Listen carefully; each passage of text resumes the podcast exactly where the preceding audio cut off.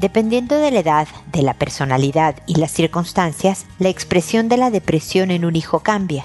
En este episodio menciono algunas de las importantes señales a detectar y lo que hay que hacer en estos casos. Esto es, pregúntale a Mónica.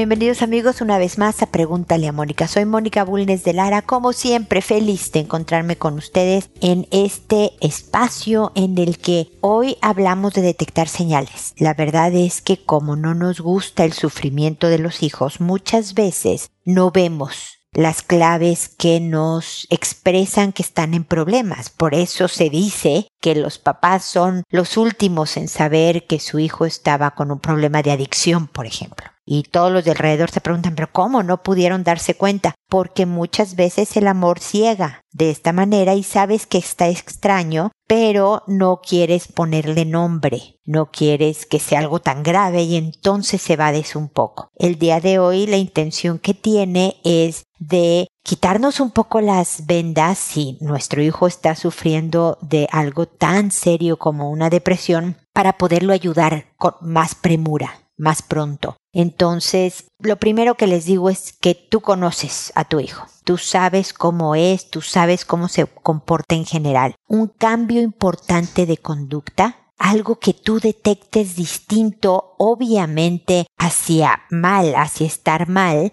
es un lenguaje te está hablando de que está en problemas, ¿no? Porque si tú lo ves más entusiasta, más involucrado en los estudios, feliz en su vida social, porque antes pues no la tenía tanto y todo eso, puedes estar tranquila, obviamente. Pero si ves que se empieza a retraer, por ejemplo, deja de ser lo comunicativo que era antes, y era poco y ahora es menos. Si pasa mucho más tiempo en su habitación, es normal que los adolescentes, los jóvenes adultos pasen tiempo en su habitación, pero si pasa muchísimo tiempo en su habitación, si sabes que está despierto a altas horas de la noche, si oyes que salió de su habitación a las 2, 3 de la mañana y demás, a lo mejor no te cuenta que está durmiendo mal, pero que tú notes por ciertas conductas que está durmiendo mal, que ha perdido el apetito o que está subiendo de peso que te dice que ya no tiene ganas de hacer el ejercicio que antes hacía o salir con estos amigos. No, mamá, el plan va a estar muy aburrido, entonces mejor no voy. Pero uno no es ninguno, es cuando ya son patrones de conducta. Si lo ves más irritable,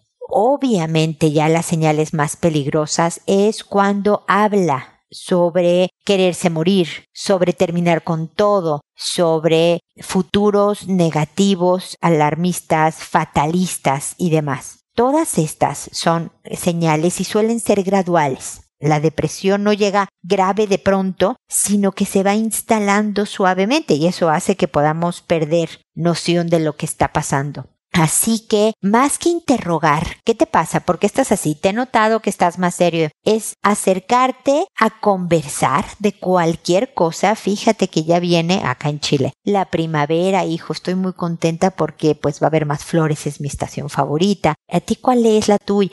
Que empieces a construir un camino de comunicación lo menos ansioso posible, y lo digo lo menos posible porque te va a preocupar su estado anímico para que después en una ventana de agradable conversación le digas, oye, te he sentido distinto. ¿Qué necesitas de mí? Ofrece tu compañía. Ofrece tu oído también si lo necesita. U ofrece apoyo profesional. A lo mejor no quieras hablar conmigo, viejo, pero si quieres ir a un doctor, a un especialista, por Dios, no hay ningún problema. Está a tu disposición. Lo importante y para las gentes muy depresivas es saber que no están solos, que la ayuda está cercana, aunque para ellos hay una sensación de desesperanza y de soledad, el mantenerte cerca pero sin interrogatorios y sin acosos es bien importante. Recuerden siempre que los hombres, el índice de suicidio es mayor en los hombres, suelen pedir menos ayuda que en las mujeres. Las mujeres suelen avisarlo más y concretar menos, digamos, ¿no? Es más de amenaza, aunque hay obviamente suicidios de mujeres, pero los números son más elevados en los hombres. Así que hay que estar atento con ambos sexos. y ser de verdad la ayuda que nuestros hijos necesitan. Con esto termino mi comentario inicial. Recuerda que siempre me puedes preguntar sobre tu caso específico de este u otros temas de mi especialidad en www.preguntaleamónica.com y en el botón rojo de envíame tu pregunta. Y recuerden que están los eh, podcasts todos accesibles para ustedes gratuitamente también en la página o en cualquier plataforma en donde puedas escuchar podcast. Y pueden seguirme en las redes sociales, en Instagram, hay videos en YouTube, Twitter, Pinterest, en Facebook, etcétera, etcétera. Así que espero que ahí nos encontremos. Ahora me dispondré a responder sus consultas, que como lo saben, lo hago por orden de llegada. A todo mundo le cambio el nombre para eh, conservar su anonimato que cuando les he respondido y se publique ese episodio, a esa persona le mando un correo diciéndole el número del episodio, el título del mismo y el nombre que le inventé, que le puse que me tardo. Estoy publicando dos episodios a la semana ahora en vez de uno para cortar los tiempos, pero me tardo varias semanas en hacerlo, pero siempre respondo. Así que gracias por su paciencia y comprensión. Lo hago por audio, respondo por este podcast y no por correo para alcanzar a más gente que pueda servirle los comentarios o las estrategias que le proponga a otro caso. Y creo que eso es todo. Así que ahora me dispongo a responder. Y hoy empezamos con Nelia, que me dice, buenas tardes, Mónica. Encontré un comentario acerca de su página y le escribo porque necesito asesoría para despejar una duda. Tengo una niña de cuatro años recién cumplidos. Desde hace unos meses no me permite tocarle la vagina por ningún motivo y eso me tiene muy preocupada. Hace un tiempo decidí esperar a que se durmiera para poder revisarla para ver si tenía su imen aún, solo para descartar que su conducta se deba a un posible abuso sexual, pero su imen luce normal y tampoco vi ninguna irritación, ni mal olor, ni flujo inusual. Sin embargo, yo he tratado y trabajado con muchas niñas a las cuales me ha tocado bañar y enseñarle a lavar sus partes, y nunca me había identificado como con una conducta tan restrictiva como la de mi hija. Por lo tanto, estoy muy inquieta y no sé qué hacer, porque no sé si su conducta sea buena o sea mala. Necesito la asesoría de una experta como usted. Espero me pueda ayudar. Muchas gracias. A ver, mi querida Nelia, yo creo que es importante dejar estas revisiones para los doctores. Si tú tienes dudas del bienestar físico de tu hija, llévala a un especialista. El que tú esperes a que esté dormida para revisar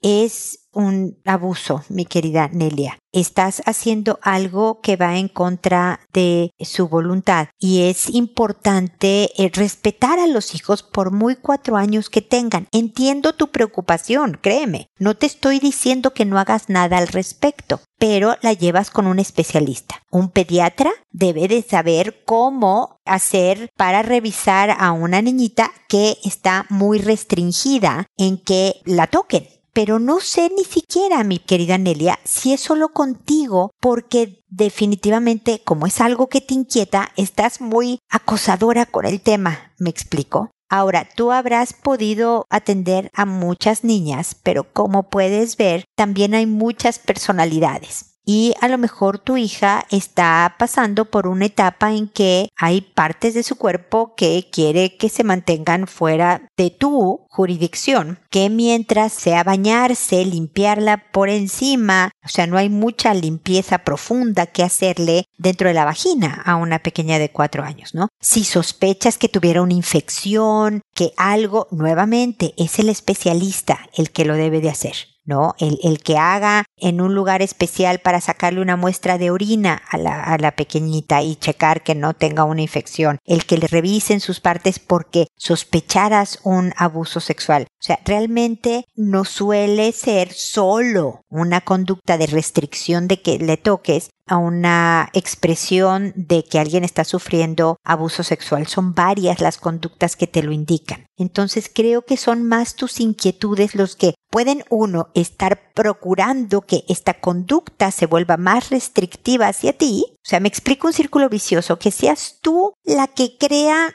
digamos, el escenario para que ella diga ya, no, no, no me, no me toques, no me revises, no nada. Puede ser que tu inquietud también haga que te preocupes de más por algo. No estoy diciendo que estés equivocada, Nelly. Espero que no me digas, usted no sabe lo que habla y no quieras escuchar más. Es válido que tú me digas, está equivocada, gracias, pero no gracias. Pero mi sugerencia es que vayas con el especialista, no lo hagas tú. Y mucho menos cuando esté dormida. Mucho menos cuando ella no tiene forma de ejercer su voz y voto, que aunque tenga cuatro años, lo tiene hasta cierta medida. Si tú dices, oye, pero espérame, le estoy cuidando, le estoy protegiendo, perfecto, llévala con quien es el especialista en este tema, en el que puede verificar lo que tú verificaste, pero de una manera más abierta y más lógica, porque él es el especialista. ¿Me explico, Nelia? Entonces espero que mis comentarios te sirvan, espero que tu hija nada más tenga una conducta extraña de cuatro años, ¿no? O sea, de, de, que no me toques, les da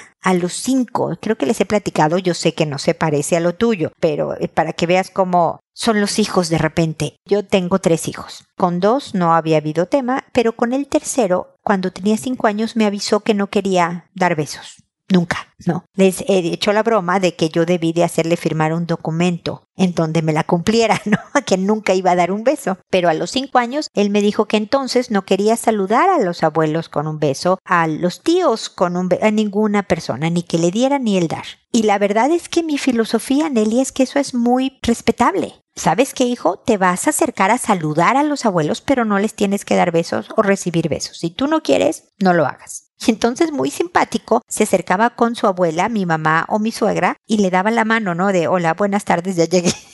Por un rato lo hizo y luego se le pasó. Y ya no fue tema el que lo saludaran de beso o el que se, él diera besos al saludador o despedirse. Ahora tiene 25 años y dudo que me haya cumplido eso de que nunca hubiera, va a dar un beso, pero bueno, ese es otro episodio. Pero para que veas que de tres hijos que yo tuve, uno decidió que esto era lo suyo, ni hablar. Yo sé que lo tuyo era una preocupación mucho más profunda, mucho más importante que el no saludar de beso, pero por eso, precisamente por lo importante, es mi sugerencia que uno, lo hagas con un especialista y dos, no lo hagas cuando tu hija está dormida. Así que espero que sigamos en contacto.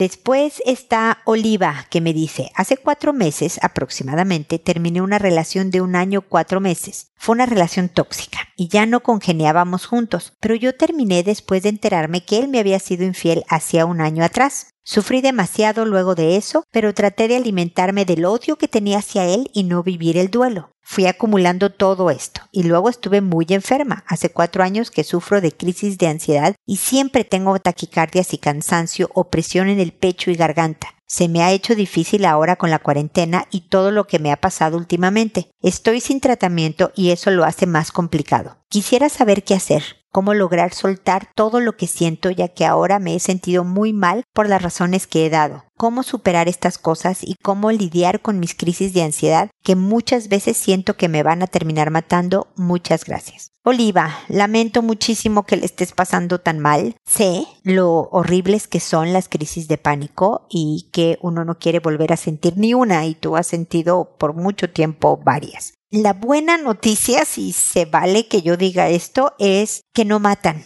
que sientes que te mueres, pero no matan, se sienten horribles. Así que afortunadamente tu última frase que dices que sientes que me van a terminar matando, pues afortunadamente no va a ocurrir. Pero sí la ansiedad te puede provocar otros problemas de salud que no son buenos que los tengas. Otro punto importante es que los medicamentos ayudan, pero no alivian para curarte solo lo puedes hacer tú con estrategias conductuales, fíjate tú. Eso es lo bueno, tú tienes el poder de darle la vuelta a esto. Tú has vivido también en carne propia como el no vivir un duelo, el sabes qué, lo más lo voy a odiar, y voy a evitarme el sufrimiento y el dolor y todo esto de que termináramos y de que él me engañara, al rato viene a cobrarte la factura. ¿no? Al rato la vida se encarga de regresar cosas que no procesamos bien. Pero además me dices que eres una persona ansiosa. Que desde hace mucho, cuatro años, imagínate, tienes taquicardias y cansancios y demás y puede estar ligado a tu estilo de personalidad que por ser ansiosa, las dificultades de la vida, imagínate una cuarentena que a todos nos ha afectado, pues a una persona ansiosa le pega también mucho más fuerte. Entonces, lo primero es que tú empieces a cambiar tu estrategia, que empieces a conocerte, ver qué tipo de eventos son los que te empiezan a alterar. Cosas tan importantes como terminar con un novio infiel, como una pandemia, desde luego que tú ya sabes que te van a alterar. Pero también hay cosas más pequeñitas, menos importantes que a lo mejor te alteran sabes que los miércoles vas a tal lugar en donde hay mucho tráfico, ya sé que ahorita no salimos mucho, pero bueno, mucho tráfico y a ti el tráfico te altera. O sea, cuando sabes que algo va a pasar o cuando sabes que llegó algo importante como la pandemia y todo eso y que tú eres una persona ansiosa, te tienes que poner más preventiva. No esperarte a tomar acción ya que te están dando taquicardias o sientes presión en el pecho y garganta. ¿No? Sino cuando incluso te sientas bien y tranquila. Es de verdad prevenir. Es como comer plátano aunque no te estén dando calambres en las piernas, ¿me explico? Porque el plátano tiene potasio y entonces dicen que te ayuda a que no te den calambres en los músculos, ¿no? Es comer plátano antes del calambre. Bueno, es lo mismo que debes de hacer tú y tener costumbres importantes permanentes, como por ejemplo el moverte. Eh, espero que seas una persona que le guste hacer ejercicio, así que decirte esto no es molesto, pero si eres como yo, vas a decir, ay, ¿cómo ejercicio? Bueno, para alguien que es ansiosa y que lleva cuatro años sufriendo crisis de ansiedad, es una medicina. Es como si yo fuera una doctora y te diera una receta de un medicamento que tienes que hacer por lo menos 30 minutos tres veces por semana porque 30 minutos tres veces por semana equivalen químicamente en tu organismo a un antiansiolítico. El mismo efecto que una pastilla contra la ansiedad hace en tu cerebro, lo tiene el ejercicio, con adicionales ventajas del ejercicio como salud en general, condición física, mejor presión arterial, bla, bla, bla, que el antiansiolítico medicina, pastillita, no te da. Y si tomas un antiansiolítico, bueno, mejor aún que hagas ejercicio porque se multiplica el efecto beneficioso. Entonces, tú de entrada, sin estrés o con estrés, con novios, sin novios, con pandemia o sin pandemia, deberías de moverte por lo menos 30 minutos tres veces por semana. Y moverte no quiere decir que me vas a decir, Mónica, sí me muevo, voy de mi cuarto a la cocina y de la cocina al comedor y a la puerta de mi casa. No, no, es ejercicio que haga subir tu ritmo cardíaco por 30 minutos, ¿ok? Esa es una. Otra es hacer dos cosas, lo que yo llamo burbujas de bienestar durante el día, a lo mejor una a media mañana, otra a media tarde, ojalá dos y dos. ¿Qué son las burbujas de bienestar? Unos minutos 10 minutos, 20 minutos, dependiendo del tiempo que tengas, de hacer algo que te encante hacer. Suponte que es eh, bordar, te voy a decir lo que a mí me gusta mucho hacer, ¿no? Entonces tú por 20 minutos, no más, o 10 minutos si tienes menos tiempo, te vas a sentar con tu bebida favorita, en mi caso es un té de manzanilla, en invierno calientito, en verano frío, a lo mejor viendo algo agradable en la tele u oyendo música que te gusta y haces este espacio solo para ti en donde te sientas bien. Entonces, esta burbuja de bienestar lo que va a hacer va a ser contrarrestar, va a funcionar en contra de las hormonas de ansiedad, de estrés que tú puedas estar teniendo, como la adrenalina, el cortisol, nombres técnicos. Van a subir tus niveles de dopamina, endorfina, las del bienestar. Y eso va a ayudar a tranquilizar a tu organismo. Pero si además, esa es la segunda cosa que yo te decía, tú dices, qué bien me la estoy pasando, qué rico está mi tecito de manzanilla, qué bonito me está quedando este bordado, vas a multiplicar el efecto otra vez. Si vas a tener un nivel de 4, por decirte un número X, bueno, diciéndole al cerebro, haciendo escándalo mental, que es lo que yo digo, se sube a 10, el efecto positivo, ¿ok?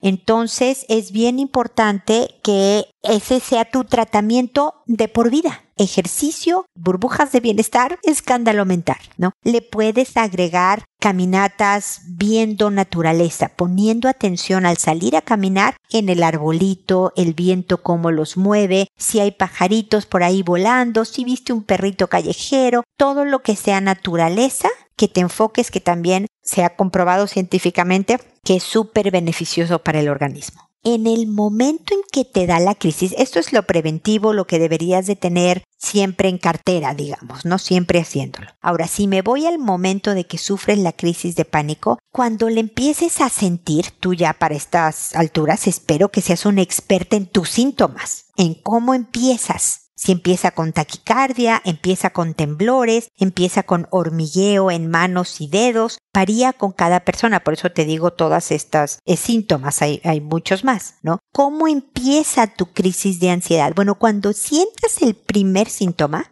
tú lo primero que haces es ordenar tu respiración. Tengo por ahí un video. Si te vas a Instagram, vas a ver un video mío con una mano enfrente, en donde hablo de cómo ordenar la respiración mientras que con tu mano, con los dedos extendidos enfrente de ti, delineas con tu otra mano los dedos de cada mano, inhalando al subir, deteniendo el aire en la punta del dedo y exhalando al bajar, al delinear cada uno de tus dedos de la mano de forma de que se ordene tu respiración, de que al estar viendo tu dedo delinear esta mano, te mantengas en el aquí y en el ahora, porque lo primero que se desorganiza es la respiración en la crisis de ansiedad y es lo primero que normaliza la crisis, la neurología, el organismo. Entonces, bueno, hasta aquí me voy a quedar el día de hoy. Espero que sigamos en contacto para ir trabajando después en el soltar que tú también decías. Ok, Oliva, cuéntame cómo te va con mis comentarios, con lo que te sugiero, si lo has practicado y cómo has sentido cambios o no cambios. Y de ahí le seguimos, ¿te parece? Así que espero tu siguiente correo. Después está Prodigio que me dice, hola, en un foro de comportamientos sexuales y o abusos en niños leí que recomiendan preguntarle y por eso le escribo. Ayer encontré a mi nene tocándose la cola. Me contó que el hijo de mi novio de 14 años le metió el dedo en la cola dos veces. Estoy muy asustada, tengo miedo de que se vuelva homosexual debido a lo que pasó y además no sé cómo tratar el tema con él. Le dije que no es normal tocarse la cola, que es para hacer caca. Ayuda, por favor. A ver, mi querida prodigio, lo primero que espero que hubieras hecho ya, porque sé que me tardo en responder, pero siempre respondo, eso sí, se los garantizo, es hablar con el hijo de tu novio y tu novio, enfrente los tres, para decirle que estás enterada y que no quieres volver a ver que se acerque a tu hijo en ninguna circunstancia en las que no haya adultos. Obviamente tienes que garantizar que tu niño no se vuelve a quedar solo con este joven. Aunque él puede que no lo acepte, puede que diga que tu hijo está mintiendo, puede que diga que lo acepte pero que jure que no lo va a volver a hacer, no me importa prodigio, no puedes arriesgar a tu hijo a otro abuso sexual como fue sometido por el hijo de tu novio. ¿Ok? Entonces es importante que primero lo hables con tu novio para organizarse bien de cómo lo van a manejar y que después hablen con el hijo de tu novio. Con cariñosa firmeza le van a decir, no sé en qué estabas pensando, tú sabes a estas alturas que eso es un crimen. El abuso sexual es un crimen y que tuvieras tú cuatro años más, vas a la cárcel por eso. Y ahorita podrías ir al, ¿cómo se llama este juvenil? Que es la cárcel para menores de 18. Entonces, que esto, si vuelve a suceder, lo denuncias que no debería de volver a suceder, porque tú no vas a dejar a tu hijo solo con este joven jamás en la vida, mi querida prodigio. Después hiciste bien en decirle que no debió de pasar, que nadie le debe de meter nada por el trasero, que debe de avisarlo siempre, contándote lo que pasa, esto que no debe de volver a suceder, él no debe de quedarse solo con el hijo de tu novio. Le puedes explicar todo esto pero que no debe de hacerlo porque no estuvo bien lo que hizo. Y que cada vez que él te cuente es una buena cosa, que él te lo cuente, que no se preocupe, que no le, le va a pasar nada al hijo del novio porque puede el niño manipular, el joven, el de 14 años, puede manipular de que no es que si me acusas me van a regañar o me van a hacer tal o tal, o sea, porque tienen manera de manipular al pequeñito que no tiene las habilidades psicológicas de un hombre de 14 años. Entonces tú le dices, tú me avisas siempre que yo te voy a felicitar por avisarme cuando alguien te quiera, él o cualquier otra persona, hacer algo que tú no quieres que pase. Y tu cuerpo se respeta y el cuerpo de los demás y bla, bla, bla, y así. Pero sobre todo, esta conversación es con tu hijo, muy breve o lo que sea, pero los cuidados de supervisión y de mantener a este niño bien vigilado y lejos de tu hijo es lo principal. Así que espero, prodigio, que así suceda y que sigamos en contacto con cualquier otra cosa que puedas necesitar. Quincia, por otro lado, me dice, hola Mónica, le escribo para pedir un consejo. Llevaba mi relación estable hasta que tuve un amigo enamoradizo y me confesó que le gustaba. Terminé mi relación con mi novio y le pedí un tiempo para aclarar las cosas, y cometí el error de andar con mi amigo al cual le gusto. Me di cuenta que mi novio siempre estuvo ahí para mí y que me sigue amando y quiero terminar toda relación con mi amigo pero no quiero dañarlo. Esta situación me hace sentir culpable por causar daño a dos personas que me quieren. Estoy deprimida y no sé cómo conllevar esta situación. Agradezco tu atención. Mira, mi querida Quincia, me da mucho gusto, te va a parecer extraña a mí lo que te voy a decir, me da mucho gusto que te sientas culpable y que estés triste por lo que sucedió, porque eso quiere decir que eres persona decente, Quincia. Si no te hubiera sentido culpable, si no te hubiera importado lo que pasaron tu amigo y tu exnovio, hablaría de tu falta de conciencia. Y la tienes, Quincia. Esa es la buena noticia dentro de todo esto que no fue tan bueno. Porque efectivamente, mira, cometiste un error. La verdad es que te felicito por terminar la relación con tu novio antes de empezar con el amigo a ver qué onda. Porque hay quien lo hace simultáneamente, tú lo sabes. Y tú fuiste lo suficientemente honorable como para decir, no, si tampoco le voy a pintar el cuerno a este hombre. Voy a terminar con él y me da curiosidad andar con este otro cuate. Lo estoy diciendo en mexicano, tú disculparás, Quincia. Pero, y no resultó, no fue lo tuyo. Le diste esa oportunidad, no quisiste ni lastimar a tu novio, por eso terminaste con él, yo creo que hubiera sido peor que lo hubieras engañado, ni por supuesto dañar a tu amigo, pero no resultaron las cosas como en algún momento consideraste que podrían resultar. Es bien difícil hacer cosas, quererlo todo, y conseguirlo. Bueno, quererlo todo no es tan difícil, lo difícil es conseguirlo, ¿no? Lograr tenerlo todo. No se puede. Hay veces que vamos a tener que hacer cosas sabiendo que vamos a lastimar, no con la intención inicial de lastimar en sí misma. Pero si vas a terminar con tu amigo, lo vas a lastimar, Quincia, ni hablar, no puedes evitarlo. No hay forma que le digas si él te quiere y si él quiere seguir contigo, no hay forma de evitar el dolor que va a provocarle esta situación. Entonces, lo que puedes hacer es decírselo con la mayor cariño, con el afán de que sienta tu empatía en su sentir de que te sientes mal porque él se siente mal, pero lo demás es parte de la historia del otro. Si tú me dijeras, oye, quiero hacer esto para lastimarlo, sí, ahí te diría que estás mal, pero no puedes no herir de repente. ¿Me explicó?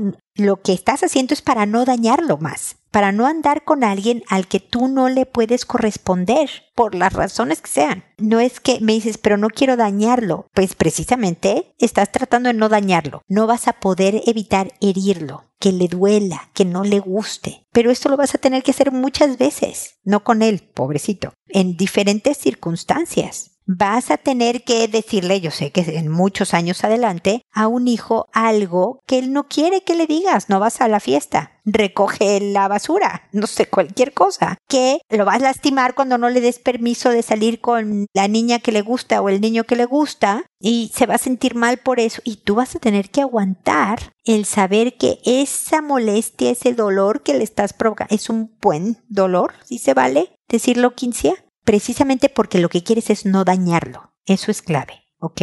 Yo creo que tu depresión, tu culpabilidad, todo esto te dejó bien aprendida la lección, mucho más sabia que antes, mucho más capaz de poder tomar mejores decisiones en el futuro. O sea, es lo bueno de lo malo. Aprendemos sí con errores. Ni hablar somos humanos, Quincia. Espero que ahora estés, estés mejor y que todo se haya desarrollado bien y espero también que mis palabras, aunque sé que ha pasado tiempo desde que me escribiste, te sirvan en algo como para que te sientas aún mejor. Espero también que sigamos en contacto. Rufina, por otro lado, me dice, mi hija de 11 años se besó con su primo de la misma edad. Pero lo preocupante es que pretendían tener relaciones sexuales. Yo me enteré al revisar su celular. También hablan muy cariñosos, como te quiero, eres mi bebé. Estoy preocupada y no sé qué hacer. Hablé con mi hija y ella me jura que solo se han besado, pero me preocupa que hablan sobre tener relaciones y que les va a gustar. Hablan sobre quitarse la ropa. Necesito orientación sobre qué hacer, por favor. Ay, Rufina, pues sí. Mira, pasa con más frecuencia de la que creemos que los primos se enamoran momentáneamente. Sí pasa en la vida real, como tú lo estás viviendo con tu hija pueden incluso experimentar, que es lo que hicieron los dos primos, sexualmente. Aquí no hay abuso, no hay una diferencia de edad, eh, física, de poder, nada, no hay manipulación en ese sentido. Son dos preadolescentes experimentando en la sexualidad que de todas maneras, por ser primos y por tener 11 años, están metiéndose en camisa de 11 varas. Obviamente le puedes decir a tu hija que puedes entender que se enamore de un buen muchacho como su primo, pero número uno, el riesgo de que sea familiar, consanguíneo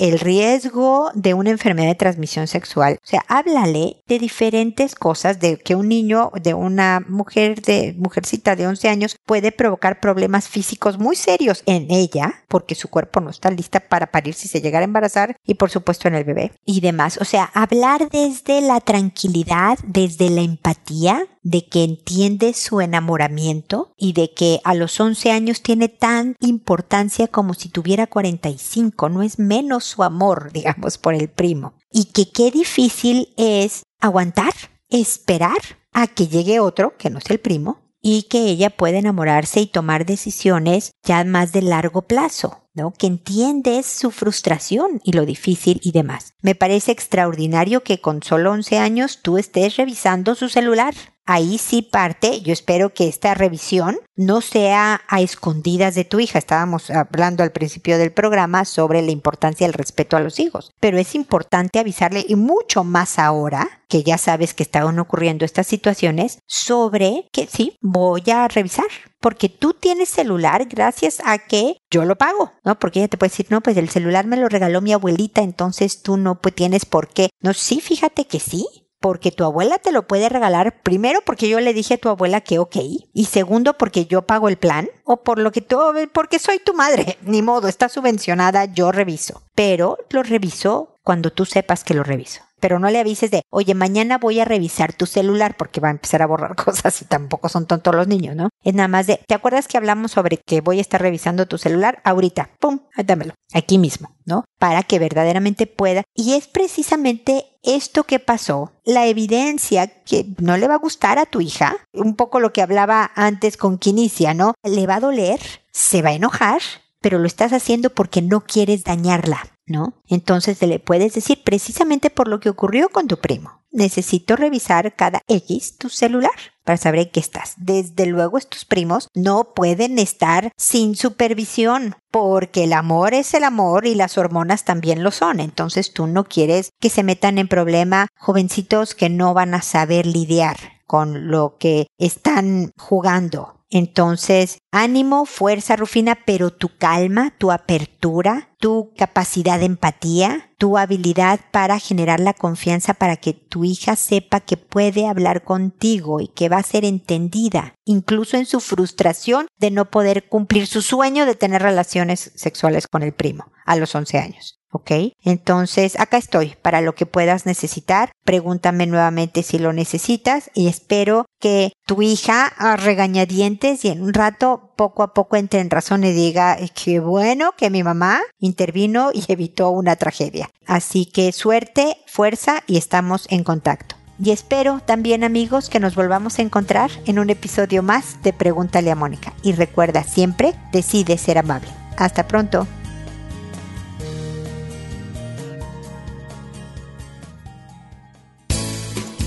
¿Problemas en tus relaciones? No te preocupes, manda tu caso, juntos encontraremos la solución. www.preguntaleamónica.com Recuerda que tu familia es lo más importante.